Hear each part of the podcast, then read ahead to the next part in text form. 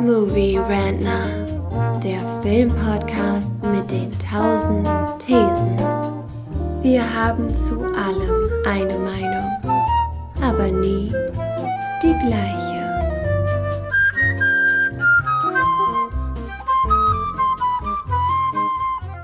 Frührentner, der Podcast, in dem wir über aktuelle Filme, Serien und Streaming-Events reden wollen. Es ist wieder Star Wars Time, es ist wieder Mandalorian Time. Und gute Nachrichten für euch da draußen an den Empfangsgeräten. Wir werden zu jeder einzelnen Folge von Staffel 3 von The Mandalorian eine Podcast-Folge machen, in der wir das Ganze nachbesprechen. Das tue ich wie immer mit dem äh, Resident Star Wars Expert mit Thomas. Hallo Thomas, grüß dich. Grüße. Bevor wir über die heutige Folge reden wollen, Sag mir noch mal deine Meinung ganz generell zu der Serie The Mandalorian. Bist du Fan oder eher Kritiker? Äh, also ich muss sagen, ich fand die bisherigen Staffeln auf jeden Fall ziemlich gut. Das äh, liegt eben daran, dass man sehr stark das Gefühl hat, dass die von Fans für Fans geschrieben wurde. Eben von John Favreau, der ja in der Tat ein sehr großer Geek auch in dieser Richtung ist. Deswegen bin ich durchaus da sehr angetan von. Dave Filoni ist da auch mit da involviert, ne? Der Schöpfer von äh, Clone Wars, der seine Genau. ganzen, ich sag mal jetzt animierten Figuren versucht, auf die Live-Action-Bühne zu kriegen. Ähm, aber genau aus den Gründen, die du gerade genannt, genannt hast, bin ich überhaupt kein Fan dieser Serie. Für mich ist das wirklich alles nur Fanservice, ohne auch nur, also sie, sie geben sich ja nicht mal den Deckmantel der Handlung.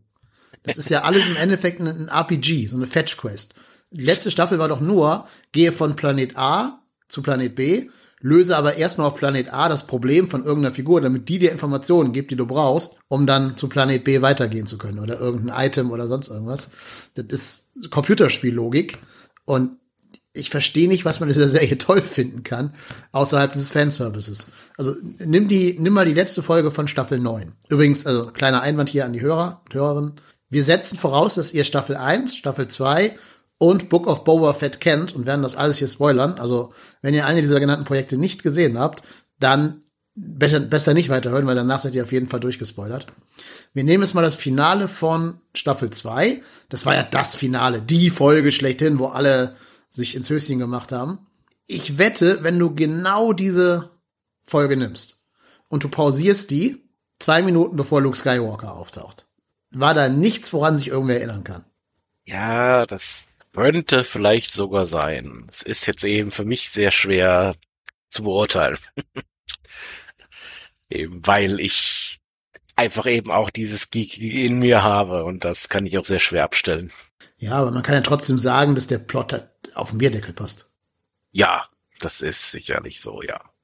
Ich fürchte, das gilt aber für fast jedes Star Wars Produkt. Ja, das Problem ist halt, wir haben halt Star Wars Endor bekommen letztes Jahr, ne? Und Endor ist ja nur genau das Gegenteil von Boba Fett, äh, von, von, sorry, Mandalorian. In Endor gibt's ja nur gar keinen Fanservice. Da kommt ja überhaupt gar keine Figur vor, die man von irgendwo anders her kennt, außer Endor selber natürlich. Die haben sich ja sogar noch verkniffen, ähm, ein paar der anderen Rebellen schon mal zu zeigen oder einzuführen oder so.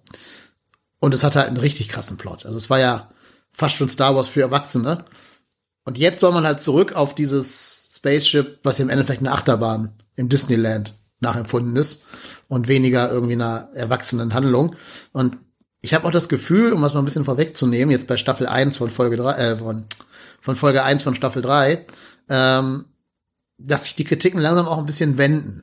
Ich habe mir gerade so die, die Kritik von Angry Joe angeguckt. Die waren auch Riesenfans, genau wie du. Die sind aber jetzt auch eher ein bisschen kontra. Auch wahrscheinlich durch Endor ein bisschen verdorben, sagen die sogar selber. Ähm, und ich kann mir vorstellen, dass jetzt auch Star Wars Produkte wieder mal ein bisschen mehr an ja, so harten Kriterien gemessen werden, wie zum Beispiel Drehbuch, Plot und Charakterlogik und nicht mehr dieses reine Abklappern von irgendwelchen Memberberries.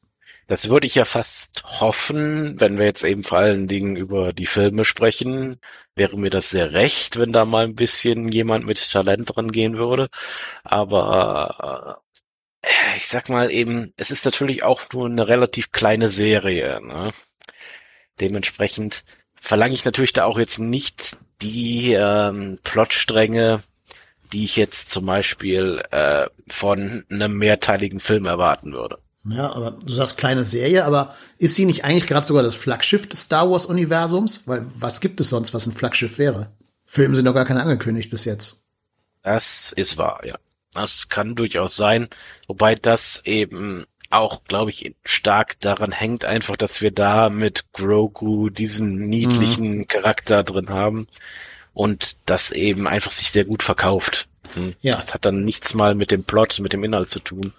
Das Gefühl habe ich nämlich auch, dass immer dann, wenn eigentlich Plot kommen müsste, zeigen sie dir das süße kleine Kerlchen dann nach dem Motto, look, here's a cute dog. Forget that you need plot. Ja. Ich fürchte, so ist es in der Tat. Ja. Ähm, das können wir jetzt mal versuchen, auf Folge 1 äh, dann zu übertragen oder vielleicht auch nicht. Keine Ahnung.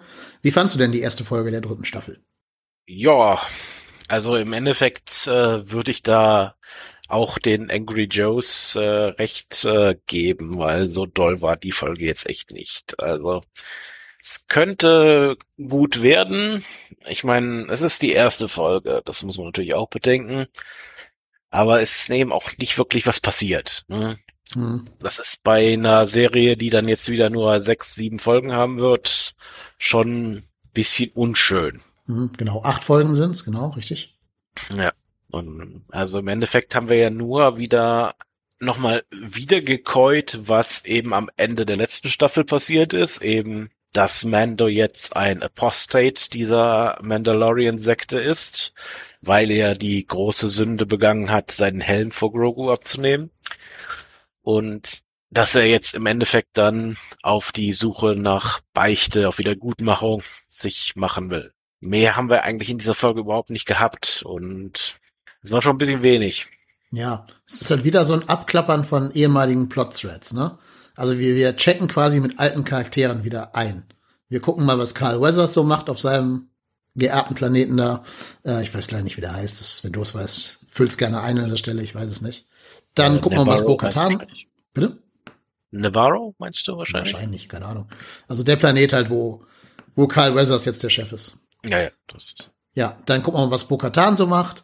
Dann sehen wir vorher noch eine, so einen Initiationsritus von jungen Mandalorianern.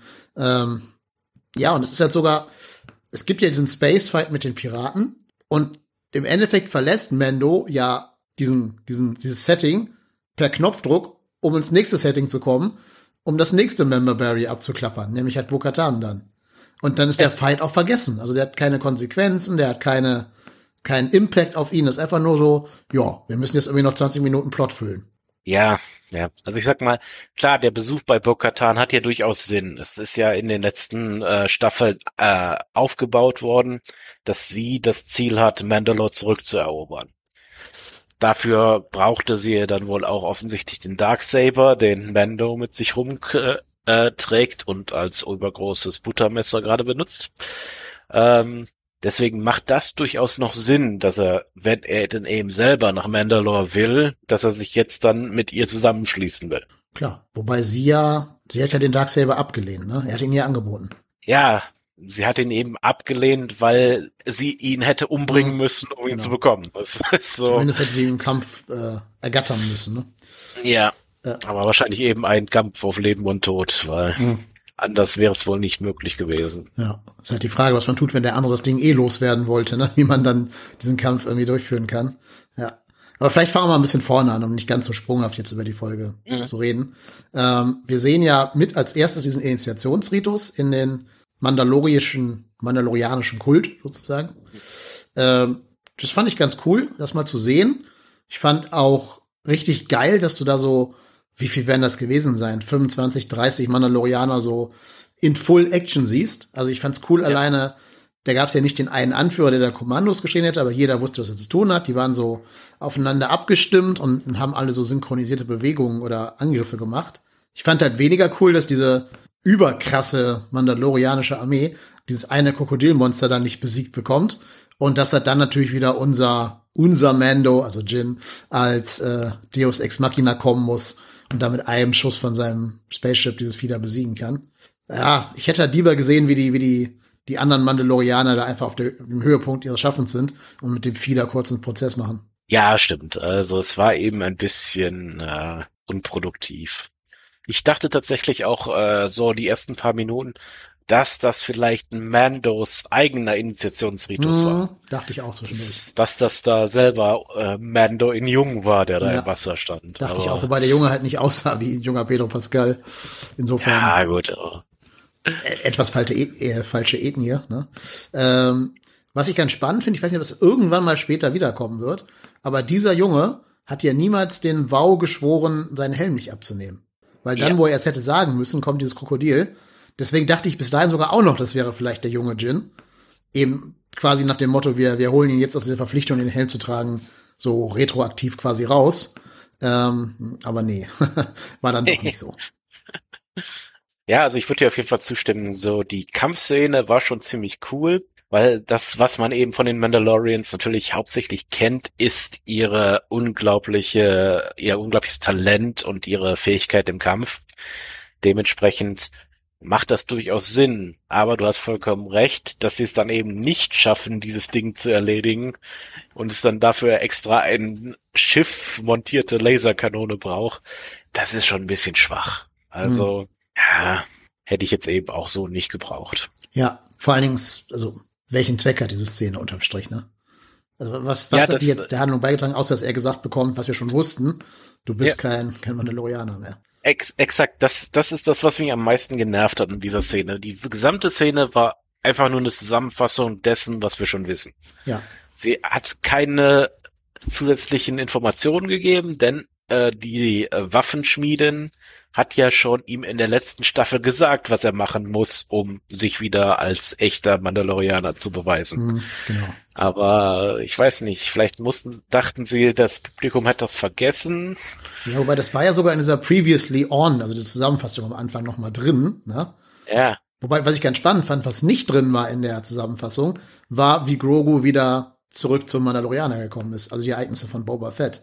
Wer das nicht gesehen hat und einfach nur die Serie The Mandalorian guckt, der muss doch glauben, wir gucken ja gerade Flashbacks von vor Staffel 2 Finale.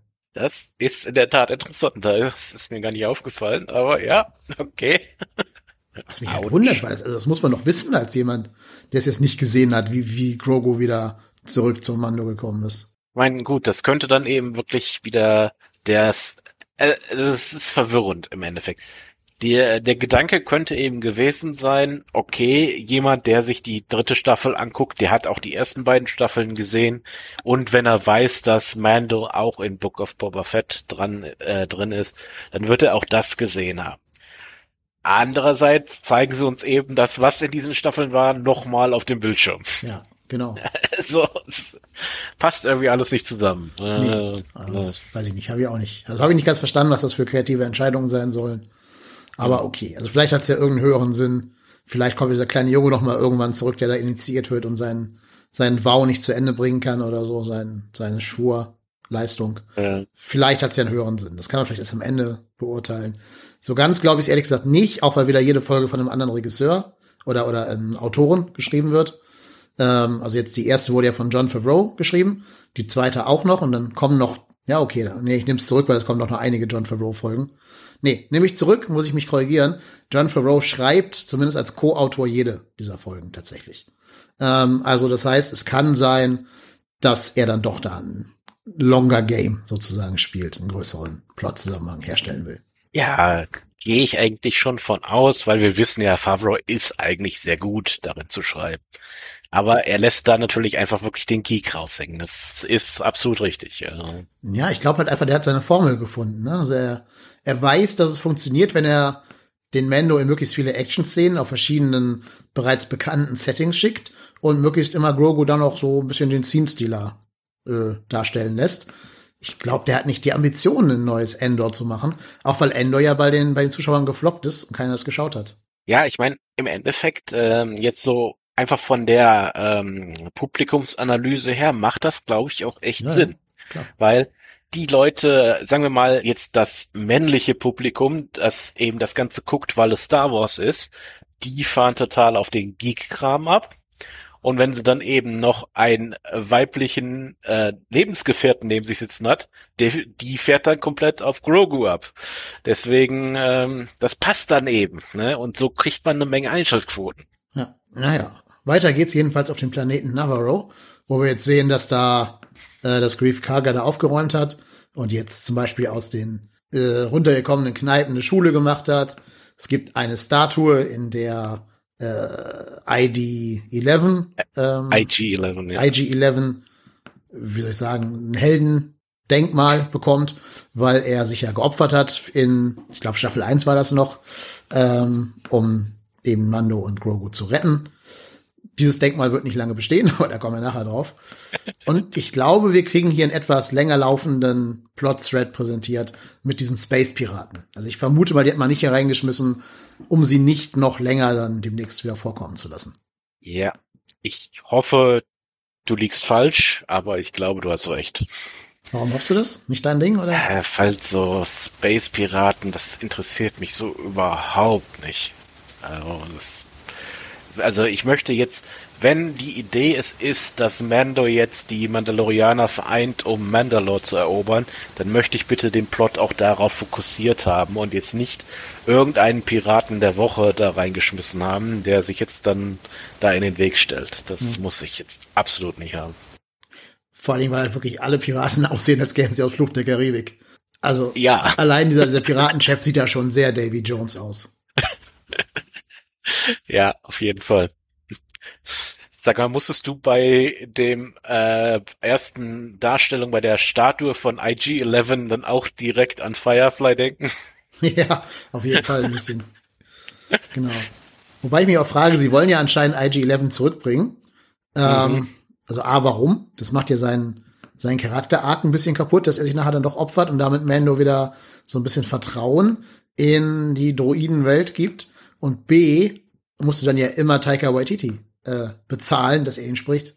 Ja, das ist in der Tat. Äh, ich weiß nicht, ob das so eine gute Idee ist, aber Ich frage mich warum. Also dann mach doch lieber einen neuen Droiden, kannst du noch neues Spielzeug verkaufen dann. Also weiß ich nicht, ob das eine gute Idee ist. Noch ist es ja nicht passiert. Also kann ja sein, dass da irgendwie noch ein Twist kommt und dass, dass der nicht zurückkommt oder zufällig eine andere Stimme hat, wenn er zurück ist, weil sie ihn nicht ganz repariert kriegen oder sowas.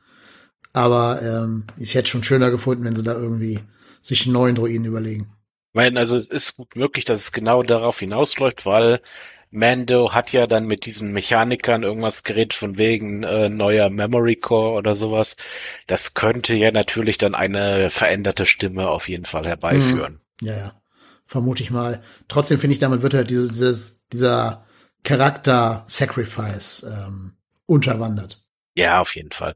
Also macht's eben, hätte es eigentlich wirklich mehr Sinn gemacht, jetzt einen neuen Druiden einzuführen und dadurch eben das IG-11 eben sich geopfert hat für Mando und Grogu, dass Mando ihm deswegen dann vielleicht eben eher in der Lage ist, diesem Druiden zu vertrauen. Hm.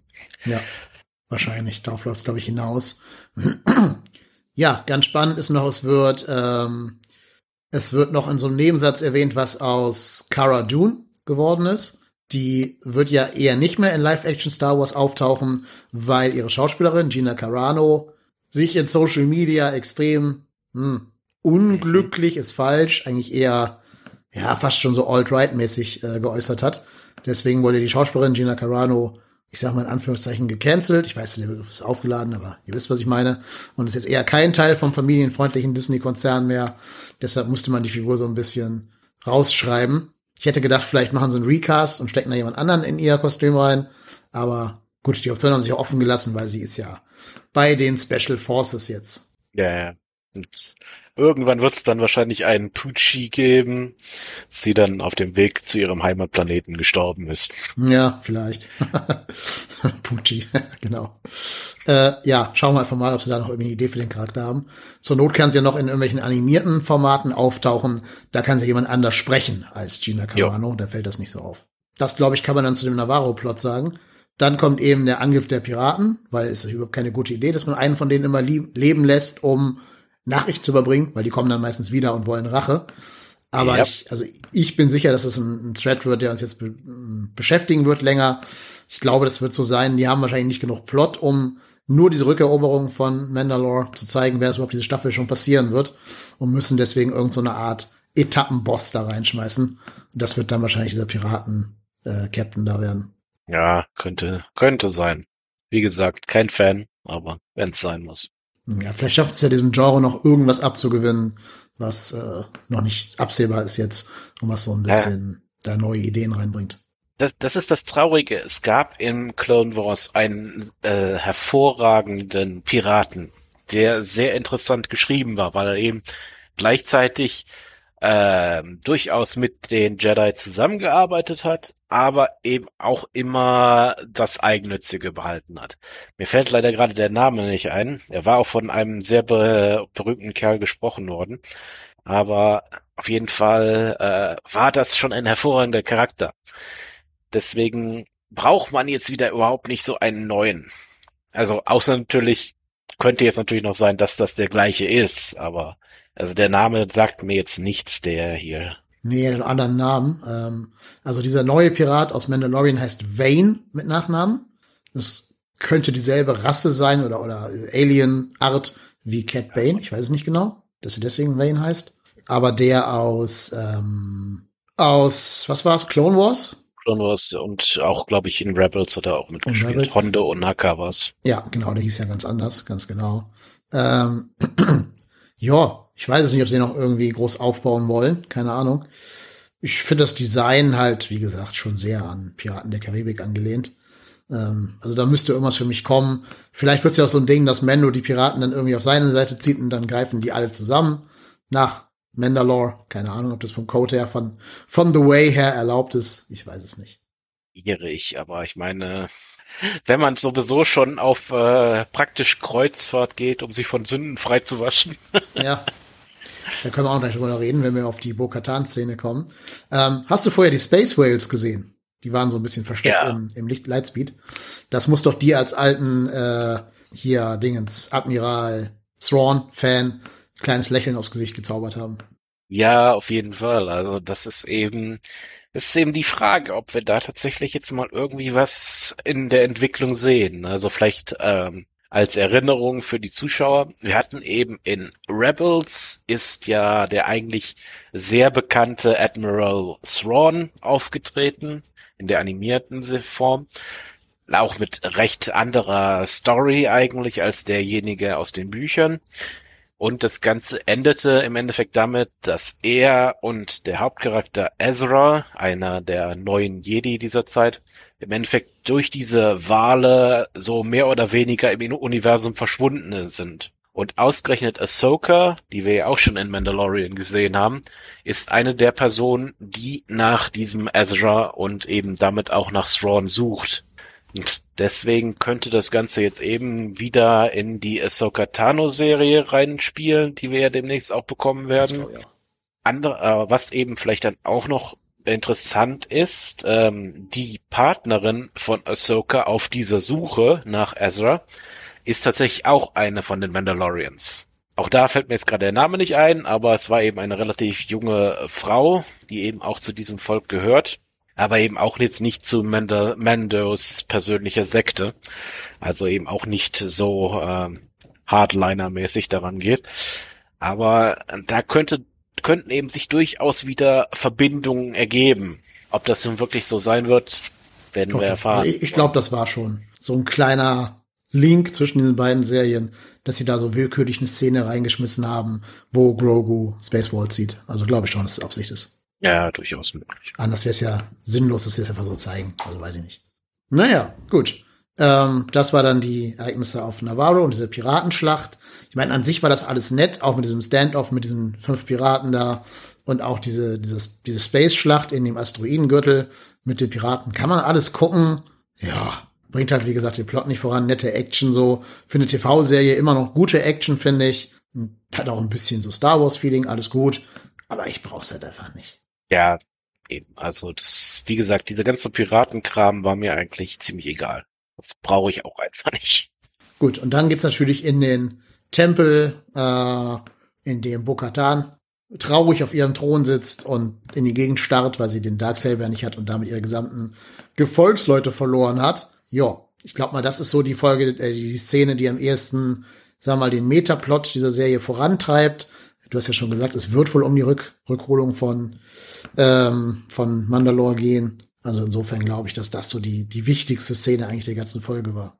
Ja, im Endeffekt schon. Ne? Also wir sehen jetzt, dass äh, Bo-Katan, als sie eben damals den Darksaber nicht annehmen wollte von Mando, im Endeffekt recht hatte, dass das ein großer Fehler ist. Aber sie wollte ihn eben nicht dafür umbringen. Er wollte natürlich auch nicht dafür sterben. Und dementsprechend, ja, ist dann eben so, ne? Wenn man eben ein Volk hat, das sich auf solche Details komplett stützt, dann macht man da eben auch nichts dran. Ne? Mhm. Dann gibt's jetzt im Endeffekt nur die Option, dass Bo-Katan sich mit Mando verbündet und dann sie zusammen eben versuchen, die Mandalorians zu vereinen, um den Planeten zurückzuerobern. Aber das scheint sie ja auch nicht zu wollen. Sie scheint ja jetzt mehr oder weniger aufgegeben zu haben. Aber im Endeffekt glaube ich eben nicht, dass Mando an sich eine andere Option hat, als es so zu tun. Weil wir wissen zwar, dass das Empire zerbrochen ist, aber ob jetzt Man äh, Mandalore nicht trotzdem noch irgendwie von einer Splittergruppe verteidigt wird, schwer zu sagen.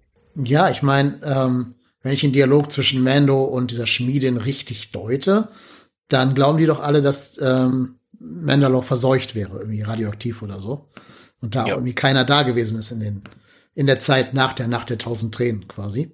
Ähm, mhm. Insofern, ja, weiß ich gar nicht genau, wie da so der Stand der Dinge ist. Ähm, ob jetzt Mando quasi da so eine, so eine erstmal so eine Discovery-Fetch-Quest machen muss, bevor man sich dann traut, dahin zu gehen. Ja, also ich sag mal, ähm, wenn der Planet verseucht wäre, sind es trotz allem immer noch die Mandalorians mit ihren Hightech-Rüstungen, die da immer noch ohne Probleme zumindest hin könnten. Ne? Man kann vielleicht nicht mehr da leben, aber deswegen muss man den Planeten ja nicht aufgeben im Endeffekt. Hm. Aber ja, aber also es ist eben durchaus äh, im Extended Universe so gewesen, dass das Imperium sehr häufig Planeten eben auch verseucht hat, komplett äh, teilweise eben, um die dort lebende Bevölkerung zu kontrollieren. Zum Beispiel erinnere ich mich da an eines der Bücher aus, glaube ich, der Thrawn-Serie, wo dann in der Tat auf einem Planeten speziell ähm, ein giftiges Gras ausgesät worden ist, das die Bewohner krank gemacht hat. Und dann ist eben Vader selber dahingegangen, hat dann eben Heilmittel verteilt, um praktisch, um die Bevölkerung so auf die Seite des Empires zu ziehen. Also es ist durchaus jetzt nichts Besonderes für das Empire, so einen Planeten mal eben zu verseuchen. Aber ob sie das da getan haben, wissen wir tatsächlich nicht. Also was wir das letzte Mal gesehen haben von Mandalore war eigentlich eine, ja, noch recht gute Zivilisation. Aber das ist natürlich eben auch Jahrzehnte her, die Bilder, die wir da haben. Mhm. Ich finde es halt nur ganz spannend, dass niemand in sein religiöses Heiligtum mal hingeht um zu gucken, ob das da alles begehbar ist oder nicht. Ja, ne, es ist, ähm es ist so, als wenn jetzt irgendwie in, in Jerusalem würde irgendwie Gott bewahre, aber in Atombombe hochgehen, dann würden da schon irgendwelche Forschertruppen mal hingehen und gucken, ob man da noch irgendwas retten kann. Könnte mir jetzt durchaus vorstellen, also wie gesagt, ich habe ja schon erwähnt, dass diese Gruppe um diese Waffenschmieden und Mando selber ja im Endeffekt eine Sekte ist, die abstammt von der Gruppe namens Deathwatch. Und diese Gruppe hat zwar für eine Zeit lang auf Mandalore regiert, galt aber auch da eben schon als eine extreme Sekte, die eben häufig auch einfach mehr oder weniger als Terroristen bezeichnet wurde. Gerade eben auch von der eigentlich vorher herrschern, herrschenden äh, Kultur der Mandalorianer.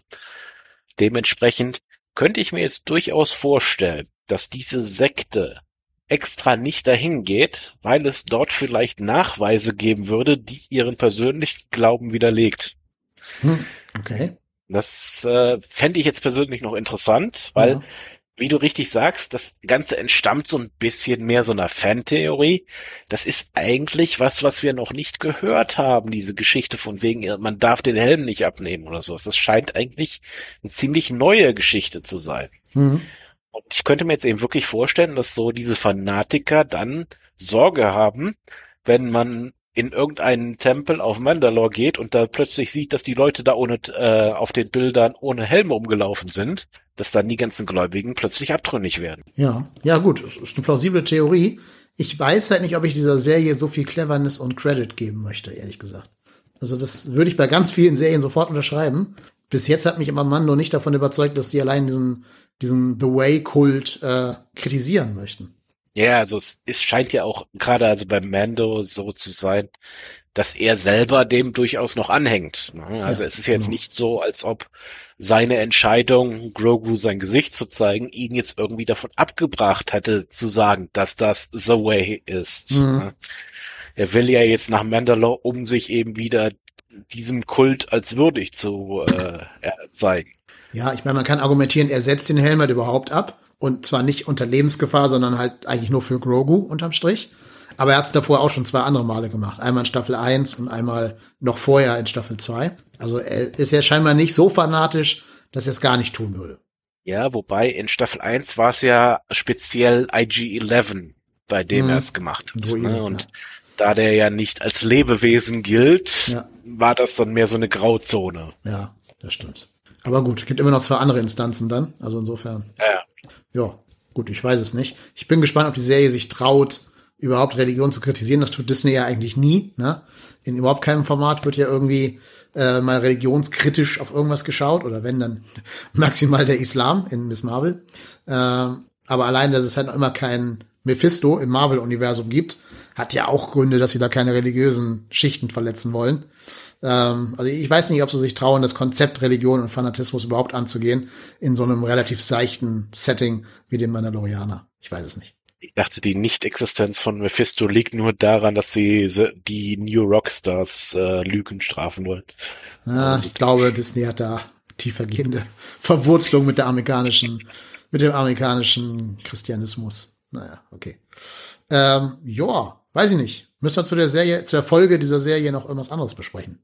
Im Endeffekt war's das, denke ich. Also, das war jetzt eben so der Auftakt. Wir haben eine ungefähre Vorstellung, was das Endziel werden könnte, was eben vielleicht auch ein Endziel für die Serie an sich werden könnte. Ob das Ganze jetzt so kommt oder ob wir jetzt dann erstmal wieder drei Folgen durch irgendeinen Piratenplot warten müssen. Ich hoffe es nicht, mhm. aber möglich ist das natürlich. Ja, wir können noch erwähnen, es gibt äh, acht Folgen in dieser Staffel. Die kommen jetzt jeden Mittwoch immer auf Disney Plus zu streamen. Klammer auf, keine Werbung, Klammer zu, wir werden nicht dafür bezahlt. Noch nicht, Disney, schick mal Geld rüber. Und die letzte Folge läuft am 19. April. Das heißt, dieses Datum kann man sich schon mal im Kalender notieren. Dann wird es da unsere große Season-Rückblende äh, geben. Ganz spannend ist noch, ich habe hier eine Liste mit den kommenden Regisseuren und Regisseurinnen der, dieser Folge hier, dieser Staffel. Ähm, Dave Filoni dreht keine einzige Folge. Das war im vergangenen Jahr noch anders. Da hat er zumindest eine drehen dürfen, nämlich The Jedi, also die, ich glaube, jeder weiß, welche Folge das war, The Jedi. Und davor in der ersten Staffel durfte er direkt das erste Chapter, also die aller, allererste Folge drehen. Und die Folge The Gun, The Gun Slinger, die er auch selber geschrieben hat. Jetzt hier ist er gar nicht mehr als Regisseur an Bord. Ähm, er ist zweimal als Co-Autor gelistet. Das werden dann wahrscheinlich die Folgen sein, die am ehesten in diese Ashoka Tano-Serie einzahlen werden. Das wird Folge 4 und Folge 7 sein. Äh, ansonsten kehrt Bryce Dallas Howard als Regisseurin, Regisseurin zurück, die davor ja schon äh, The Heiress gemacht hat. Und Carl Weathers darf zum ersten Mal Regie führen bei Star Wars. Zum zweiten Mal, nach The Siege, zum zweiten Mal. Das finde ich ganz spannend eigentlich. Genau, und äh, John Farrow selber führt gar nicht Regie. Also er schreibt nur, aber alle Folgen, die er sonst gemacht hätte, macht jetzt Rick äh, Famuyiwa. Ich glaube, innerhalb von Star Wars noch ein eher unbeschriebenes Blatt, hat aber zum Beispiel Dope gemacht oder äh, Confirmation oder so. Hm. Okay. Ja. Naja, okay. Und ähm, ich glaube, er ist auch der Regisseur von diesem The Flash-Film tatsächlich. Also der, der jetzt kommen soll. Hm. Okay. Ja. Na gut. Da bin ich auch noch gespannt drauf. Aber das ist ein Thema für einen anderen Podcast, genau. In der Tat. Okay. Ja, dann würde ich sagen, haben wir es für die heutige Folge geschafft. Äh, du darfst deine Mandalorianer Armor wieder ausziehen, deinen Helm absetzen. Kannst wieder ein bisschen frische Luft atmen. Und dann, liebe Hörerinnen und Hörer, hören wir uns nächsten Donnerstag wahrscheinlich wieder, wenn wir dann Staffel 3, Folge 2 besprechen werden. Wenn ihr es nicht verpassen wollt, müsst ihr diesen Kanal hier entweder auf eurer Podcatcher-Plattform oder auf Spotify abonnieren oder auf YouTube abonnieren und die Glocke drücken. Außerdem hilft's immer, wenn ihr auf diesen gerade genannten Plattformen eine 5-Sterne-Rezension dalasst und ein paar Bewertungen schreibt, die Links gerne an eure Freunde, Familie und unbeteiligte Passanten weiterleitet. Äh, das ist immer gut. Das hilft alles hier, diesen Podcast ein bisschen bekannter zu machen. Und wir hören uns dann wieder, wenn die nächste Folge erschienen ist. Bis dahin, bleibt gesund, macht es gut und Wiedersehen. Ciao. Also dann bis zum nächsten Mal. Ja, es sei denn, ich habe Glück und breche mir ein Bein.